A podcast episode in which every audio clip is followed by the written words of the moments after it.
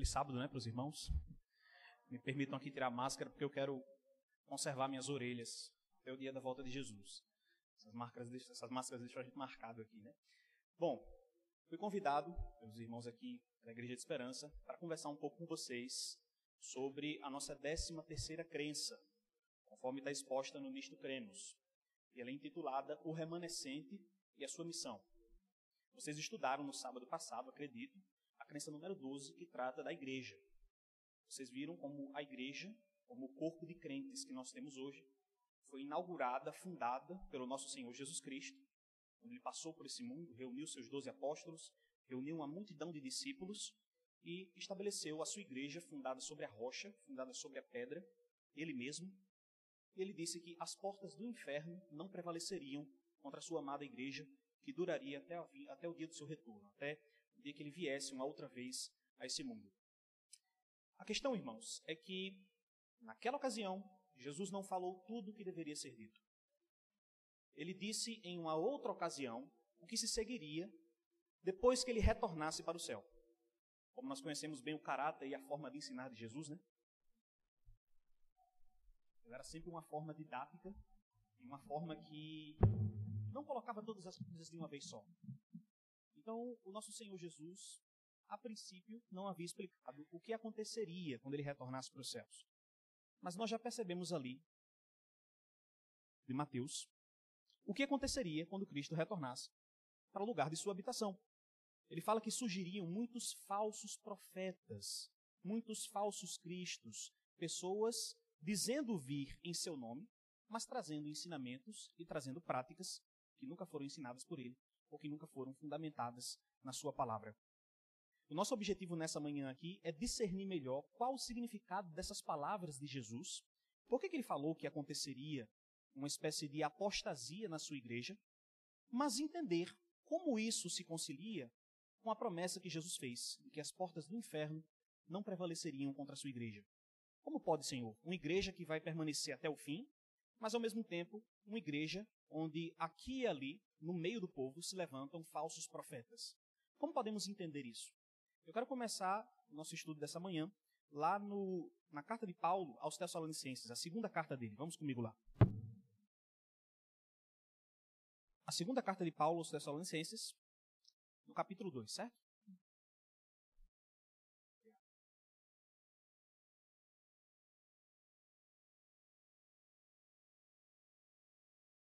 Cristo disse aos seus apóstolos, no seu último sermão íntimo, não aquele lá de Mateus 24, mas aquele de João, capítulo 14 até o 16, que muitas coisas ele tinha a dizê-los, mas eles não poderiam suportar naquele momento. Mas quando viesse o Espírito da Verdade, esse revelará todas as coisas a vocês e vos fará lembrar do que tenho dito. Isso aconteceu através do ministério dos apóstolos, quando movidos e inspirados pelo Espírito Santo, eles escreveram as epístolas que compõem o restante do Novo Testamento.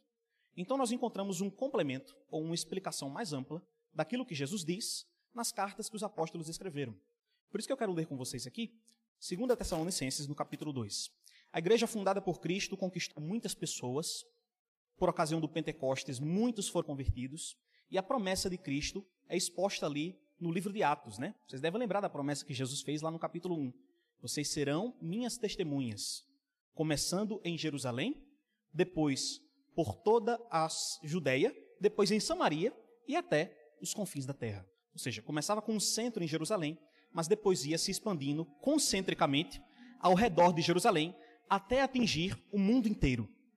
Mas, mesmo nessa igreja, onde Jesus disse que surgiriam falsos profetas, o próprio apóstolo Paulo também fala o seguinte: depois da minha partida, depois que eu for para uma outra região, ou depois que eu falecer, Paulo diz: surgirão no meio de vocês lobos em pele de ovelhas, querendo devorar o rebanho.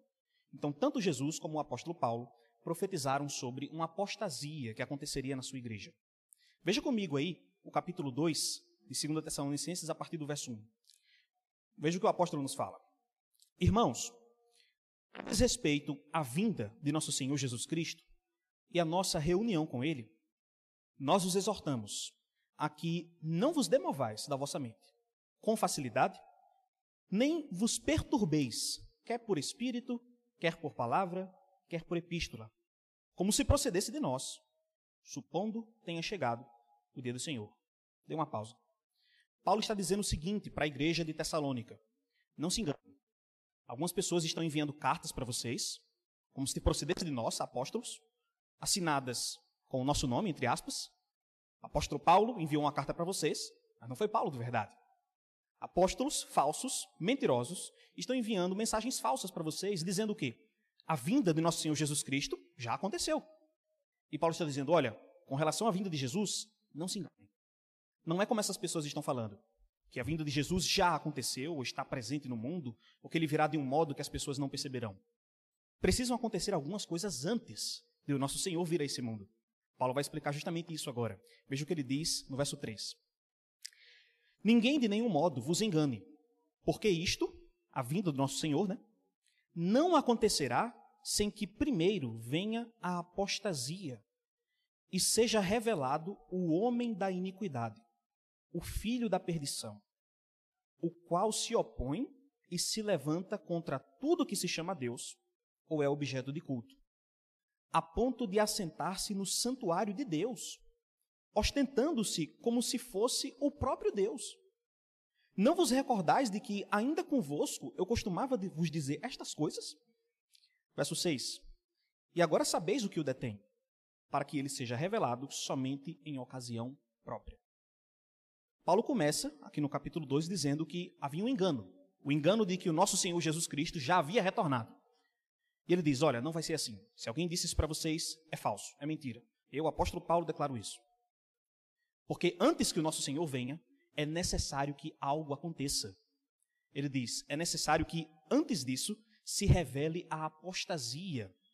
O que Paulo chama aqui de o homem da iniquidade, o filho da perdição, que se levanta contra Deus e não somente se levanta contra Deus, mas se assenta no próprio santuário de Deus para enganar a sua igreja.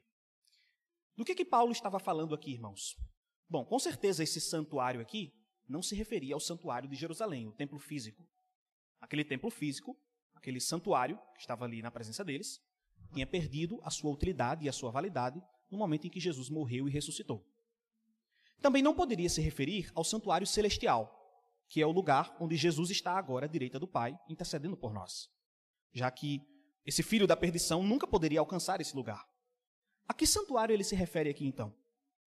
Conforme o conceito que o apóstolo apresenta em outras cartas suas, e conforme o apóstolo Pedro também, o santuário, o templo vivo de Deus, é a igreja, o seu povo.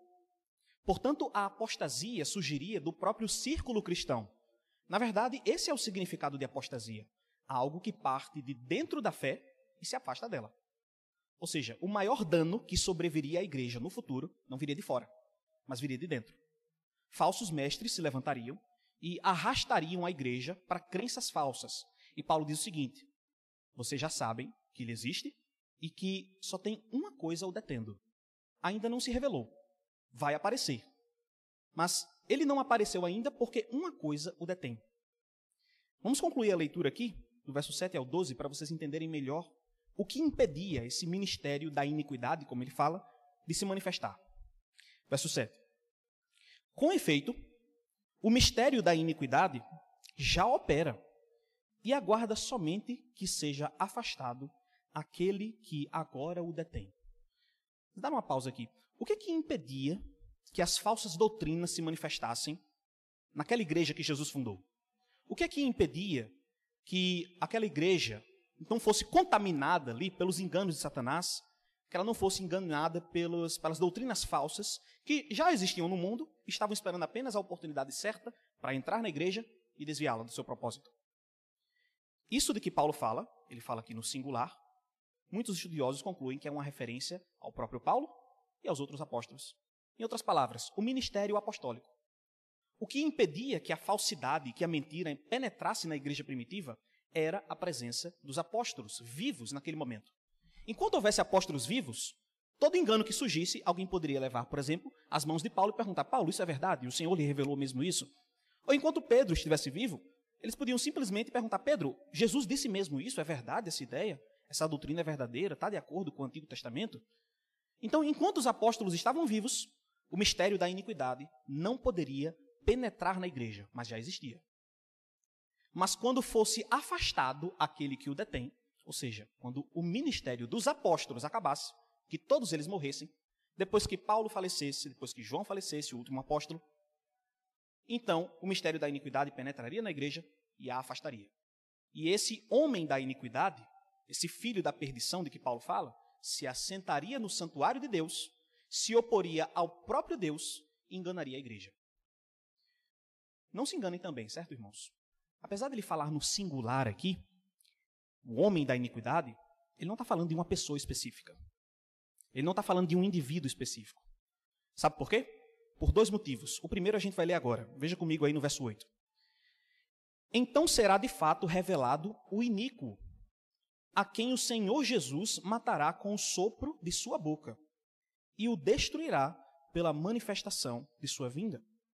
Ora, o aparecimento do iníquo é segundo a eficácia de Satanás, com todo o poder e sinais e prodígios da mentira, e com todo o engano de injustiça aos que perecem, porque não acolheram o amor da verdade para serem salvos. Verso 11 e 12. É por este motivo, pois, que Deus lhes manda a operação do erro, para darem crédito à mentira, a fim de serem julgados todos quantos não deram crédito à verdade. Antes, pelo contrário, deleitaram-se com a injustiça. Paulo coloca numa linguagem forte aqui de que esse engano que viria seria permitido por Deus para provar os crentes verdadeiros e os crentes falsos. Os crentes falsos, Paulo diz aqui, já teriam em seu coração o amor pela mentira, então eles se afastariam. E os crentes verdadeiros amariam a verdade e se afastariam desse erro. Mas percebam que esse iníquo, como ele coloca, ele acrescenta um termo aqui, o iníquo, é o mesmo de que ele já havia falado, o homem da perdição, o homem da iniquidade. A quem se refere então? Bom, irmãos, o que nós já sabemos é que esse ministério já operava naquela época, então logo logo surgiria. Não é, por exemplo, uma coisa que veio surgir modernamente. Surgiu logo depois que os apóstolos ali faleceram. E a segunda informação que nós sabemos é que ele prossegue até o dia da vinda de Cristo. Porque ele fala que esse iníquo será removido quando o Senhor Jesus aparecer. Porque ele o matará com o sopro da sua boca, pela manifestação da sua vinda. Em outras palavras, não pode ser um indivíduo só, uma pessoa, um ser humano. O iníquo a quem Paulo se refere aqui, irmãos, se refere, na verdade, a uma organização, a um conjunto de pessoas que prosseguiriam pervertendo a verdade desde a época em que os apóstolos morressem e se prolongaria até o dia do retorno de Jesus. A linguagem que o apóstolo utiliza aqui é muito, mas muito semelhante à que Daniel utiliza lá no capítulo 7, lá no capítulo 8, no capítulo 11 do seu livro. E ele fala de uma organização que persegue o povo de Deus nesses capítulos, né? Aquela mesma organização, nomeada por Daniel lá como o chifre pequeno, que persegue os santos do Altíssimo, profere palavras contra o Altíssimo, muda a sua lei, modifica a sua vontade, ofusca o ministério de Jesus como nosso mediador lá no santuário celestial. Nós já sabemos muito bem de quem esse texto fala, então. Não somente pela leitura dele, mas pela conexão com o livro de Daniel. O iníquo de quem Paulo fala aqui seria justamente a organização eclesiástica que se levantou ali na Idade Média como uma instituição oficial aliada ao Império Romano para perseguir os que discordassem de sua doutrina. Estamos falando muito bem mesmo da Igreja Católica Apostólica Romana, como ela gosta de ser nomeada hoje em dia.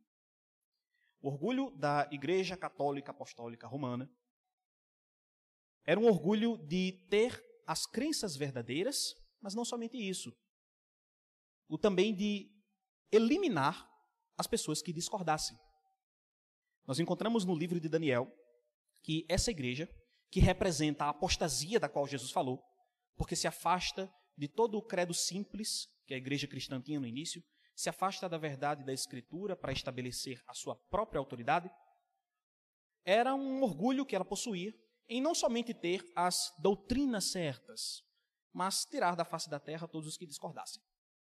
Por exemplo, nós encontramos ali que, já por volta do sexto século, por volta do ano 538, quando começa a profecia de Daniel, dos 1260 dias, o evento marco é quando o catolicismo, aliado ao poder do Império Romano, destrói a última tribo bárbara que se opunha à igreja.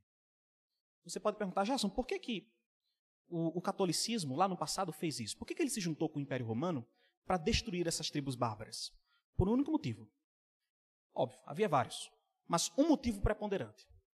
Essas tribos bárbaras, elas eram heréticas. Elas discordavam da doutrina da igreja. Você sabe qual era a heresia que esses bárbaros sustentavam? Bárbaros eram todos aqueles que não faziam parte do Império Romano. A principal heresia que eles sustentavam era o arianismo. O arianismo é a crença de que Jesus Cristo era simplesmente um ser humano, que ele não era Deus. Eu pergunto, irmãos, o arianismo é uma doutrina bíblica? Não. Nós sabemos que Jesus, de fato, é Deus. Nós sabemos que, de fato, a Igreja Católica estava certa ao dizer que Jesus Cristo também é Deus. Em outras palavras, eles tinham mesmo a crença correta nesse ponto. Jesus Cristo era tanto homem como Deus. Mas eu faço uma segunda pergunta. Só porque eu tenho a doutrina correta, eu tenho direito de matar pessoas porque elas discordam? Eu tenho direito de persegui-las? De colocá-las na fogueira? Eu não estou falando aqui de modo simbólico, não, certo? Estou falando de modo literal. Eu tenho direito de amarrar alguém numa fogueira e queimá-lo porque ele discorda doutrinariamente de mim? Não tem. Jesus nunca fez isso. Mas foi exatamente o que essa igreja apostatada fez. Então, quando nós investigamos o Novo Testamento, nós percebemos que esse mistério da iniquidade, esse filho da perdição, ou o homem da iniquidade, ou ainda o iníquo, como Paulo chama aqui, se manifestaria logo, logo, logo depois que os apóstolos morressem, e duraria até o retorno do nosso Senhor Jesus Cristo. Em outras palavras, ele existe ainda hoje, na nossa época. E só vai ser eliminado quando o Senhor Jesus retornar. Por causa disso, por causa dessa apostasia, por causa, dessa afasta, por causa desse afastamento da palavra de Deus e da verdade bíblica, Deus precisou levantar um remanescente. Um dos erros que foi levantado pelo catolicismo medieval foi, por exemplo, a ideia de que a Escritura é uma autoridade entre outras.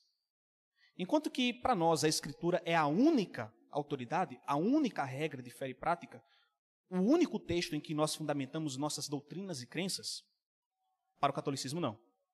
No catolicismo, e isso que eu digo, eu não estou falando em primeiro lugar nem em tom de crítica, eu estou apresentando o que eles realmente dizem.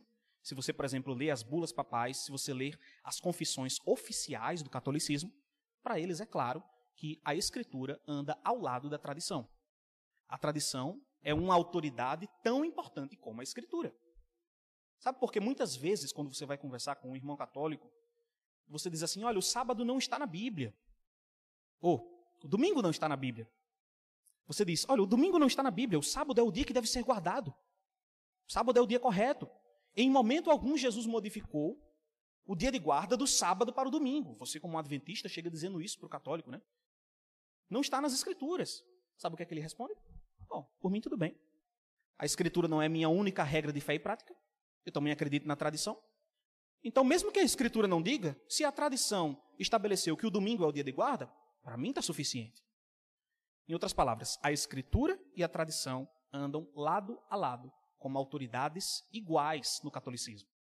Eles nem dizem que a Escritura é inferior à, à, à tradição. Eles simplesmente dizem que são duas fontes de autoridade legítimas. E outra, que a Escritura só pode ser legitimamente interpretada pelo magistério da igreja. Ou seja, o corpo de prelados e sacerdotes oficiais romanistas, que fazem parte da igreja romana. Em outras palavras, irmãos, isso representa um afastamento distante, de, grande demais, daquilo que Jesus estabeleceu com seus apóstolos. Onde todas as crenças dele eram fundamentadas na Escritura, onde o Antigo Testamento, Jesus falava, apontava para ele, onde tudo que Jesus argumentava em sua vida era baseado num está escrito. Para o romanismo, não. Para o romanismo, tudo pode ser baseado num está escrito, mas se não estiver lá, nós também podemos colocar baseado na tradição da igreja. Deus precisou então levantar um remanescente para reverter toda essa situação. Eu quero me voltar com o segundo texto para ler com os irmãos hoje, que está lá no livro do Apocalipse, no capítulo 14. Vamos comigo lá. Quando eu cheguei aqui, vocês já estavam discutindo esse texto na escola sabatina, então é bom porque já deixou assentado para nós aqui o caminho, né? Por causa da apostasia, Deus precisou levantar um remanescente Aí você pode perguntar, mas Jason, e a reforma protestante? Não tem significado nenhum? Tem, irmãos. A reforma protestante também foi um movimento levantado por Deus. Ali no final da Idade Média, Deus levanta aqueles protestantes para irem contra os dogmas católicos e apresentarem a sua única regra de fé, a Escritura. Mas aconteceu um novo problema. Quando os protestantes se levantaram contra o catolicismo e estabeleceram algumas doutrinas corretas, eles se estagnaram. Então, vários outros pontos, várias outras crenças que ainda precisavam ser resgatadas, crenças bíblicas, não foram resgatadas. Por exemplo, muitos dos protestantes ainda acreditavam na doutrina de um inferno eterno. Muitos dos protestantes ainda acreditavam que a alma era imortal e que sobrevivia à morte do corpo. Muitos protestantes ainda acreditavam que o domingo era o dia de guarda correto. Muitos acreditavam que Deus predestinava as pessoas, independente de qualquer critério, crença que até hoje eles chamam de eleição incondicional. Ou seja, muitas pérolas de verdade ainda ficaram guardadas na Escritura, aguardando o momento certo de serem resgatadas. Foi por causa disso que Deus levantou os herdeiros da reforma protestante, ali no século XIX, para resgatar outros pontos da verdade bíblica que ainda não haviam sido trazidos à luz. Nós reconhecemos esse movimento como sendo justamente o movimento adventista, que se levanta ali por volta da década de 40 do século XIX. Esse movimento já vinha se formando há muito tempo. Mas aquele movimento, a princípio, ainda não era a igreja adventista, como nós conhecemos hoje. Era apenas o movimento adventista. Um movimento de uma doutrina só. Porque, embora todos eles viessem de igrejas diferentes, de credos diferentes, todos sustentavam uma doutrina firme e forte, de que o Senhor retornaria muito e muito em breve. Chegaram até a estabelecer uma data, como vocês sabem. Depois que essa data chega e o desapontamento acontece, aquele grupo grande se esfacela. E apenas um pequeno grupo, um remanescente, permanece para continuar estudando a Escritura e descobrindo verdades que Deus ainda estava para trazer à luz através daquele povo. Em outras palavras, gente, a missão do remanescente, uma das missões do remanescente fiel de Deus, no final da história, é trazer de volta aquelas doutrinas que ficaram apagadas pelo tempo. Veja, essas doutrinas elas não são novas, elas não são uma novidade no sentido de terem sido inventadas. Elas estão simplesmente sendo resgatadas e já existiam. Qual era a mensagem ou qual era o credo que essas pessoas proclamavam, que elas pregavam? A mensagem principal, que se você perguntasse e elas não tivessem mais tempo para dizer, tivessem tempo para dizer uma única mensagem, o que elas lhe diriam? Justamente o que está aqui em Apocalipse, no capítulo 14. Antes de a gente ler o texto do livro, é importante você se localizar no livro do Apocalipse. Nós acreditamos que esse livro deve ser interpretado como uma sequência histórica, pelo menos em grande parte, mas que dentro do próprio livro também existem ciclos. O livro do Apocalipse tem 22 capítulos. A divisão mais simples do livro é aquela que divide dos capítulos 1 a 11 como a parte histórica e dos capítulos 12 até o 22 como aquela parte escatológica, aquilo que vai acontecer no final dos tempos. Se você pega aquela primeira sessão, do capítulo 1 a 11, você nota ali três ciclos principais. Né? Jesus se apresenta no capítulo 1 como um sacerdote glorioso ali para o apóstolo João, muitos anos depois dele ter ascendido ao céu. E dentro dessa primeira parte do livro, Cristo vai apresentar para João aqueles três ciclos que nós conhecemos, ciclos de sete, né? Aquelas sete igrejas, os sete selos e as sete trombetas. Na última trombeta, logo ali no capítulo 11, está estabelecida a configuração para os eventos finais, que começam a partir do capítulo 12. Ou seja, se você deseja compreender bem o que vem do capítulo 12 em diante, como esse que nós vamos ler agora, você precisa primeiro compreender os capítulos anteriores, capítulo 1 até o 11. Vejam comigo, antes de a gente ler o capítulo 14, o que diz no final do capítulo 11, o último verso. Capítulo 11, verso 19, fala assim: ó, Isso é o toque da sétima trombeta, certo, irmãos? A sétima trombeta não representa o retorno de Jesus. A sétima trombeta representa um momento final na história antes do retorno de Cristo. Veja o que acontece aqui no verso 19. Abriu-se então o santuário de Deus, que se acha no céu, e foi vista a arca da aliança no seu santuário. E sobrevieram relâmpagos, vozes, trovões, terremoto e grande saraivada. Você percebe aqui que no toque da sétima trombeta, um compartimento do santuário que ainda não havia sido visto foi visto pelo apóstolo João. Nesse momento, no toque da sétima trombeta, ele consegue ver o segundo compartimento do santuário celestial, com a arca da aliança. simbolizando que o juízo de investigação começou ali, no toque daquela sétima trombeta. Então, o cenário para o final dos tempos, o cenário para o fim da história está estabelecido a partir do final do capítulo 11. É por isso que nós chamamos do 12 até o 22 de sessão escatológica, aquela que trata dos eventos finais. O livro do Apocalipse, gente, tem como sessão central mesmo, o centro do livro, são esses capítulos 12, 13 e 14. Então, para compreender a mensagem do remanescente, aquele povo que permanece no tempo do fim, você precisa compreender bem esses capítulos. Claro que a gente não tem tempo suficiente para investigar cada um deles com detalhe. Mas o que acontece no capítulo 12? Vocês devem lembrar que o capítulo 12 retrata um dragão no céu e uma mulher no céu, prestes a dar à luz. Então, o dragão tenta se colocar ali diante da mulher para devorar o filho quando nascesse. Mas o filho ali, Jesus, uma representação dele, é arrebatado até o céu para o trono de Deus. Como o dragão vê que não teve sucesso em destruir a mulher, como ele vê que não teve sucesso em devorar o filho da mulher, Jesus Cristo, o capítulo 12 retrata uma batalha no céu, onde Satanás finalmente é expulso. Satanás é esse personagem representado pelo grande dragão, a antiga serpente. O capítulo 12 vai concluir com uma nota específica. Ele diz o seguinte: o dragão Satanás é atirado do céu à terra. Então, ele é atirado do céu à terra e passa a perseguir a mulher sistematicamente. Até que Deus frustra novamente os seus desígnios. O capítulo 12 é uma história de como Satanás sempre perde todos os seus conflitos e é obrigado a capitular. É obrigado a dar o passo atrás. Mas no final, ele está especialmente irado contra um grupo de pessoas que ao longo de toda a história ele não conseguiu destruir, mas agora vai tentar. Veja o final do capítulo 12, diz assim, ó, verso 17. Irou-se o dragão contra a mulher e foi pelejar com os restantes da sua descendência, os que guardam os mandamentos de Deus e têm o testemunho de Jesus. E se pôs em pé sobre a areia do mar. Esses detalhes aqui não são meros detalhes pictóricos, imagéticos, irrelevantes, certo, gente? Tem um significado em cada palavra que nós lemos aqui. Quando ele fala que o dragão se ira contra a mulher, ele não continua dizendo que ele persegue a mulher. Ele percebe um outro grupo, bem específico o remanescente ou os restantes da descendência da mulher. É como se a mulher, aquela que existia, né, tivesse sido tão perseguida que no final dos tempos ela conseguiu apenas deixar o remanescente.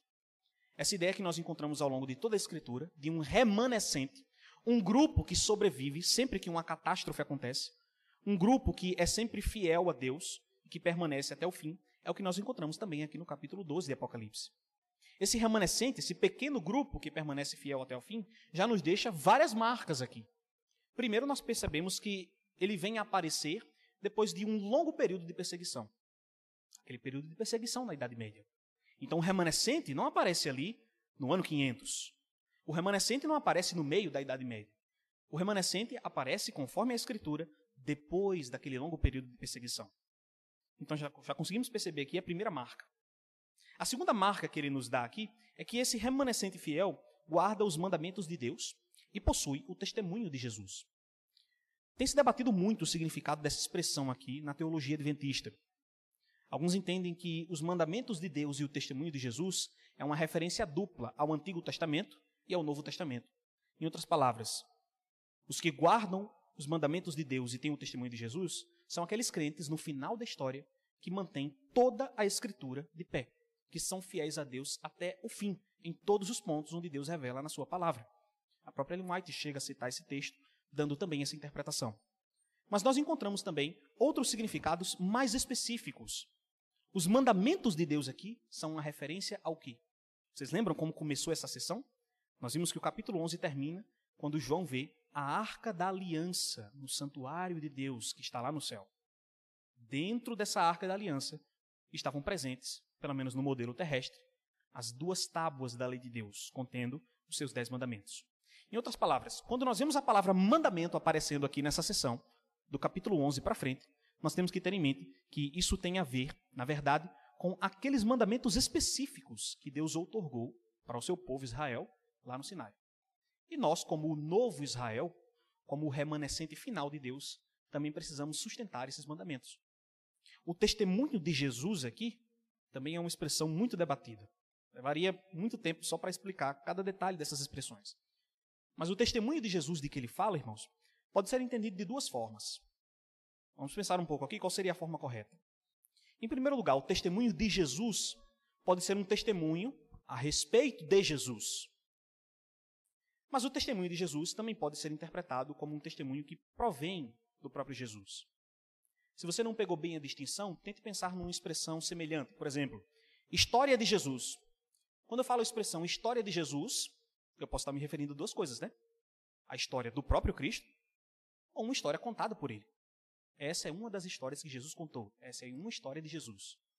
Ou posso me referir à história do próprio Messias. Essa é a história de Cristo, de como ele viveu. Essa frase que nós encontramos aqui, essa expressão, também pode ser entendida dessas duas formas. O que é o testemunho de Jesus aqui? É um testemunho a respeito de Jesus que nós damos? Ou seria um testemunho dado pelo próprio Cristo? Veja que faz diferença isso. Porque se é um testemunho que nós damos a respeito de Jesus, isso tem mais a ver com nós, com o que nós falamos, com o que nós pregamos.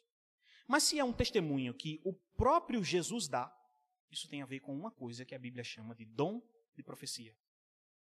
Todos os, profetas que aparecem na Escritura, eles são entendidos como profetas que recebem o testemunho oriundo do próprio Jesus. Cristo fala a eles e eles comunicam ao povo. Pois bem, irmãos, a melhor forma de entender essa expressão é do segundo modo.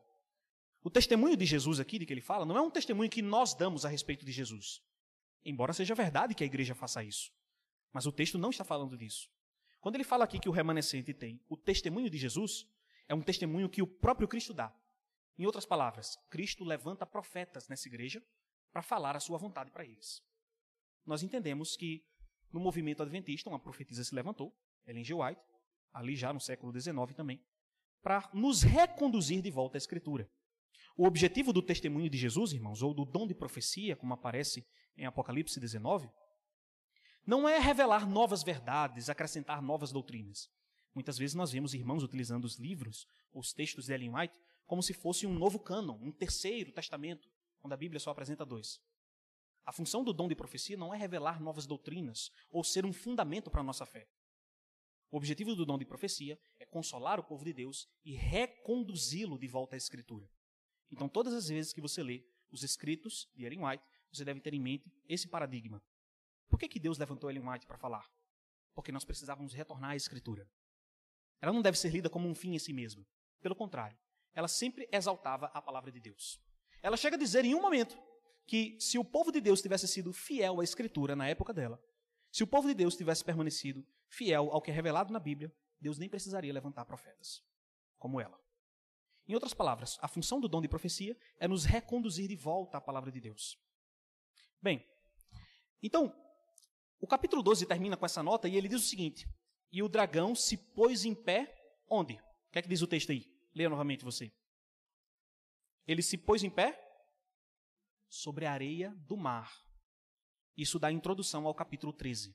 Porque no capítulo 13, Satanás, vendo que não consegue destruir a mulher sozinho, invoca seus dois aliados, a areia do mar é o ponto divisório entre a terra e o mar. Então ele levanta uma besta do mar, no início do capítulo 13, e uma besta da terra, no final do capítulo 13. Então está estabelecida aqui a configuração para o final dos tempos. Os homens, admirando a besta do mar, ficam perguntando, né? Quem pode guerrear contra ela? Quem pode vencer a besta do mar? Então eles fazem uma pergunta que Deus responde no capítulo 14. Se o mundo está dividido entre adoradores da besta e adoradores de Deus, se o mundo se maravilha com a besta, Deus tem também o seu próprio povo, que adora somente a Ele. E é justamente essa mensagem que o capítulo 14 apresenta. Eu sei que nosso tempo se aperta aqui, gostaria muito de detalhar cada um desses, dessas mensagens angélicas, mas eu quero realmente fazer só um panorama com vocês. Vejam comigo a partir do verso 6. 14, 6 diz assim: Vi outro anjo voando pelo meio do céu, tendo um evangelho eterno para pregar aos que se assentam sobre a terra, e a cada nação, tribo, língua e povo, dizendo em grande voz: Dê uma pausa. Vocês vão perceber que o verso 7 dá vários imperativos, várias ordens. Temei a Deus e dá-lhe glória. Adorai. Vejam que os imperativos, as ordens que Deus dá, são precedidas por uma coisa. Antes das ordens, antes da obediência, antes da, de, de colocar a nossa vida em harmonia com a lei de Deus, o anjo traz antes um evangelho eterno em suas mãos. Isso deve servir para nós como remanescente. As três mensagens angélicas começam com um evangelho e terminam com um evangelho. Se você prestar atenção, o anjo traz o evangelho eterno na mão, e lá no final da terceira mensagem angélica, depois dos três anjos, dos três anjos, o capítulo 14 vai dizer, no verso 12, que a perseverança dos santos é os que guardam os mandamentos de Deus e têm a fé em Jesus. Ou seja, tudo começa com Cristo, tudo termina com Ele. O remanescente não tem a ver, em primeiro lugar, comigo. Ele não tem a ver, em primeiro lugar, com algo que eu faço ou deixo de fazer. O remanescente não tem a ver com se sua vida é muito boa, se você se mostra para os outros com uma vida bem ordenada. Obviamente, o testemunho pessoal tem uma função na igreja, mas a mensagem que nós pregamos não somos nós. A mensagem que nós pregamos é Cristo e este crucificado. A mensagem que nós apresentamos para o um mundo perdido é a mensagem de Cristo, não a mensagem da minha vida. A mensagem que nós conduzimos para um mundo que está em trevas não é de como eu sou bom, de como eu cuido bem do meu corpo, de como eu sou uma pessoa que consegue, por causa de Deus, ser melhor na vida. Não é essa mensagem que a Escritura apresenta. A mensagem que nós apresentamos para um mundo caído é a mensagem de Cristo e este crucificado. Todas as coisas que vêm depois estão debaixo disso. Se nós ocultamos Cristo da nossa pregação, ela já não é mais uma pregação bíblica, não é mais uma pregação cristã. É por isso que o primeiro anjo começa falando sobre o evangelho eterno. E só depois vem as ordens: temer a Deus e dar glória a Ele. Como vocês já tinham discutido muito bem, esse verso 7 aqui encontra um lastro no Antigo Testamento, palavras que se repetem e que têm um ponto de contato entre esse verso e algumas passagens do Antigo Testamento. Os estudiosos discutem aqui qual passagem está sendo referida, se é uma passagem dos Salmos ou se é uma passagem muito familiar a nós adventistas. Êxodo capítulo 20, que fala de Deus como Criador dos céus, do mar, da terra e das fontes das águas também. Veja então qual é o anúncio do anjo. Temei a Deus e dá-lhe glória, pois é chegada a hora do seu juízo. E adorai aquele que fez o céu, a terra, o mar e as fontes das águas. A mensagem do segundo anjo, irmãos, é uma mensagem que ela se repete no livro do Apocalipse. Porque a mensagem do segundo anjo é sobre a queda de Babilônia. Se você prestar atenção, isso acontece de novo no capítulo 18 do livro. Isso nos mostra que Babilônia, ela passa por dois processos de queda. Uma queda parcial, anunciada aqui pelo anjo, segundo anjo, e uma queda final, que vai acontecer no fim dos tempos. Como é que nós entendemos esses textos aqui? Nós acreditamos que Babilônia caiu parcialmente quando Deus levantou o seu movimento adventista, lá no século XIX. Então, ali, todos os que não concordaram com o retorno de Cristo, todos que não quiseram olhar para ele no seu santuário, acabaram ficando para trás, de algum modo, não acompanharam a mensagem bíblica de que o juízo de Deus havia começado. Lembra que o primeiro anjo diz que é chegada a hora do quê? Do seu juízo. A palavra juízo aqui, irmãos, não se refere ao momento em que se dá a sentença. Não é o juízo no sentido de um julgamento que se processou e agora a sentença está sendo recebida, como aparece em outras passagens da Bíblia. O juízo que aparece aqui é o próprio processo de julgar. Em outras palavras, temei a Deus e dá-lhe glória, porque chegou a hora em que o seu julgamento vai começar. Um julgamento que começou lá no céu. Muitas pessoas que não acompanharam esse fluxo, muitas pessoas que não conseguiram entender essa mensagem bíblica, acabaram deixando para trás e ficaram aliadas à Babilônia. Por isso Babilônia caiu. Enquanto o povo de Deus olhava para Cristo no seu santuário, Babilônia ficava para trás. Então Babilônia levou uma espécie de queda ali naquela época. Mas ela ainda vai levar uma queda final, quando Jesus estiver prestes a retornar. É por isso que o anúncio lá no capítulo 8, no capítulo 18 é: quem estiver em Babilônia, saia de lá. Deus diz: sai dela, povo meu, para não serem participantes dos seus flagelos. E por último, a mensagem do terceiro anjo, nesse breve resumo que nós estamos fazendo aqui, diz respeito a adorar ou não o Cordeiro e a Deus, diz respeito a receber ou não a marca da besta. Nós sabemos que a marca da besta aqui nesse capítulo é uma referência a um falso sábado. As escrituras não dizem que é um domingo, mas nós sabemos pela história que o dia que assumiu o lugar do sábado foi o domingo. Ou seja, o cumprimento desse falso sábado aqui se encontra historicamente quando a instituição católico-romana colocou o domingo como um dia de guarda no lugar do sábado. Seria, levaria bastante tempo para provar isso aqui no texto. Muitas vezes a gente mostra o texto para a pessoa, né? E diz assim, ó, o selo de Deus é o sábado, a marca da besta é o domingo. Como a gente prova isso? Verso por verso. Um texto bíblico. Nós não podemos fundamentar nossas afirmações só no que a gente fala. Tem que estar fundamentado na Escritura. Nós encontramos ali no capítulo 13 que a besta, ela comete uma série de pecados, se você prestar atenção. Eu não vou ler esse texto com vocês, mas vou apenas mencionar. No capítulo 13, você percebe um marcante contraste entre o que a besta faz e os mandamentos de Deus, especialmente os quatro primeiros mandamentos. A besta, como ela se revolta principalmente contra Deus e o seu governo, ela se revolta contra aqueles primeiros mandamentos. Vocês lembram quais são os quatro primeiros mandamentos? O primeiro diz o quê? Não terás outros deuses diante de mim. A besta cobra a adoração de todos os habitantes da terra.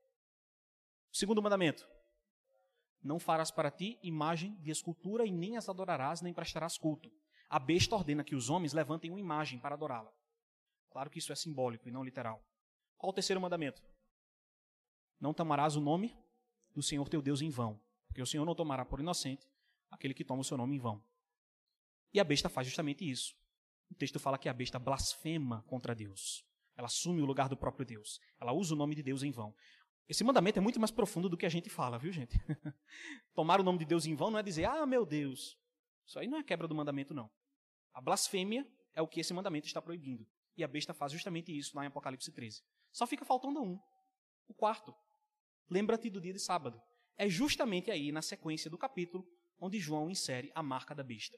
Então nós percebemos que a marca da besta é o oposto, é a contrafação direta do quarto mandamento, em Apocalipse 13. Então, a boa e ampla evidência bíblica para entender que essa marca da besta se refere a um falso sábado, um dia que substitui o quarto mandamento de Deus. O anúncio do terceiro anjo, para o qual todos nós devemos ficar atentos, é que não recebamos a marca, não nos prostremos em adoração a todos os que querem trazer uma ideia, um ensino que está fora da Escritura. Ellen White menciona que, no fim dos tempos, Deus terá um povo. Ele não diz simplesmente uma igreja, mas um povo que está unido em adoração a Ele e que mantém unicamente um credo, unicamente uma fonte de doutrinas, a Escritura. Se vocês querem estar firmados em Cristo, se vocês querem estabelecer uma relação sólida com Deus, vocês precisam levar isso mais a sério. Nós precisamos levar mais a sério a ordem que Deus nos dá sobre estudar a Sua palavra e fundamentar nossa vida e nossos ensinos dela. Eu não quero terminar esse sermão de hoje aqui com um apelo para você se emocionar ou que você sentir algo. Eu quero realmente falar para sua mente. Quero que realmente você registre isso aqui, ó, na mente, não nas emoções. Quero que fique gravado. Dê atenção ao que Deus fala. Dê atenção ao que a Escritura nos ordena.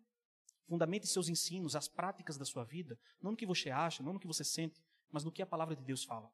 Se você quer fazer parte desse remanescente, se você quer levar as três mensagens angélicas para o mundo, se você quer cumprir a missão que Deus, não, Deus deu não apenas à igreja, mas a esse grupo específico no final, de restaurar verdades que estão perdidas, você precisa primeiro fundamentar tudo que você acredita na palavra de Deus. E sem leitura, sem estudo, sem meditação na Escritura, isso não pode ser atingido. Eu concluo aqui por, por hoje com vocês, irmãos. Espero que vocês possam ter aproveitado e entendido o que a palavra de Deus, de Deus nos diz para nós hoje, no sentido de mantermos nossa fé nele. Que você possa fazer parte desse remanescente que guarda os mandamentos de Deus, que tem o testemunho de Jesus, que crê no dom de profecia, mas que também tem fé, fé no próprio Senhor Jesus Cristo e que um dia vai retornar, vai resgatar todos nós para nos morar no seu reino. Vamos falar com ele? Vamos levantar para conversarmos com o nosso Senhor.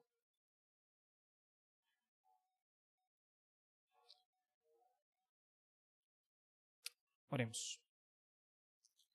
Senhor Deus, nosso amado Pai eterno, somos agradecidos a Ti pelo que a Tua palavra nos mostra, porque ela nos mostra que, mesmo em meio à apostasia, mesmo em meio ao pecado, nós ainda podemos encontrar uma fonte de segurança no nosso Senhor Jesus Cristo e na Sua palavra.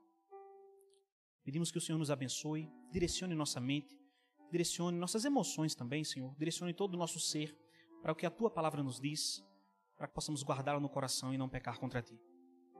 Que o Senhor possa nos conduzir em paz para casa, que o Senhor grave na nossa mente e no nosso coração os teus mandamentos e a fé no nosso Senhor Jesus Cristo. Faça-nos permanecer firmes até o dia do seu retorno. Todas essas coisas nós te suplicamos, no nome do teu Filho eterno. Amém.